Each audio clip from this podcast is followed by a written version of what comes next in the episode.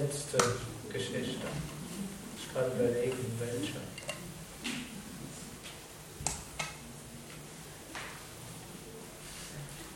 Es ist eine ganz verrückte Geschichte. Es war einmal ein Affe und ein Krokodil. Und der Affe und das Krokodil waren große Freunde. Es ging ihnen sehr gut und sie waren sehr glücklich miteinander. Das Krokodil hatte aber eine Frau. Und die Frau war eifersüchtig, dass ihr Mann so viel Zeit mit dem Affen verbrachte. Und offensichtlich viel anregendere Gespräche mit dem Affen führte als mit ihr. Und so gab sie eines Tages vor, dass sie krank sei.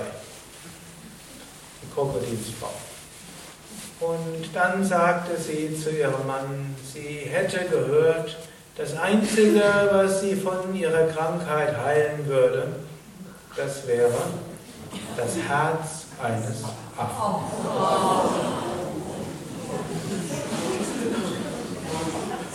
Und unser armer Krokodilsmann wusste jetzt nicht, was er machen soll. Erst wies er das weit von sich, aber seine Frau weigerte sich irgendetwas zu essen. Sie magerte ab. Ihre grüne Haut wurde langsam aschgrün oder leichtgrün und magerte mehr ab. Und unser Krokodilsmann dachte, ja, was soll ich tun? Und der Krokodilsmann rief den seinen Freund, den Affen, und ließ den Affen dann auf sich, auf dem Rücken so schwimmen. Das machte der Affe ganz gern so, auf dem Rücken des Krokodils durch den Fluss schwimmen. Und so in der Mitte des Flusses sagte das Krokodil, du mein lieber Freund, ich muss dich jetzt leider umbringen, denn meine Frau braucht dein Herz, um wieder zu genesen. Der Affe überlegte einen Moment.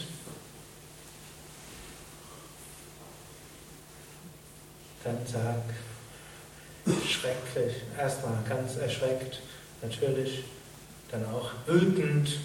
Das war das Krokodil, den, mit dem er so viele freundschaftliche Stunden gehabt hat, so viel für ihn auch getan hat in vielerlei Hinsicht, sich gegenseitig viel getan haben. Und jetzt will dieses Krokodil ihn umbringen. Nix, aber der Affe war schlau. Und dann sagt er, weißt du, das ist jetzt ein Problem, denn ich habe mein Herz oben auf dem Baum gelassen.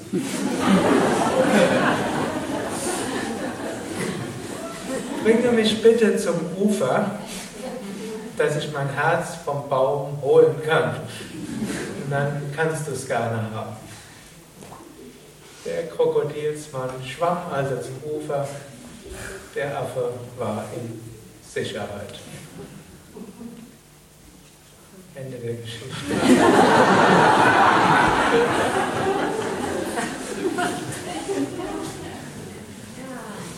Könnt ihr überlegen, was an Weisheit da drin steckt.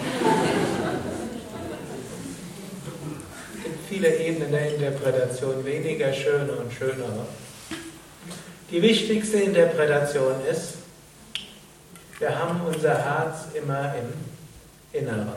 Und das bezieht sich jetzt natürlich nicht auf unser physisches Herz, sondern der größte Schatz ist letztlich Gott in uns.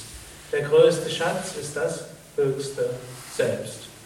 Manchmal scheint es so, als ob wir unseren größten Schatz ganz woanders haben als ob wir ihn irgendwo deponiert haben. Und manchmal haben wir dann Angst, dass der von uns genommen wird. Oder manchmal denken Menschen, sie könnten an das Wertvollste wegnehmen. Aber nichts kann weggenommen werden. Das, was wirklich zählt im Leben, unser eigentliches Herz, das ist immer da.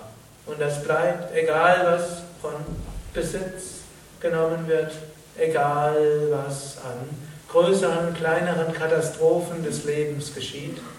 Das, was wirklich zählt, bleibt immer mit uns. Amen.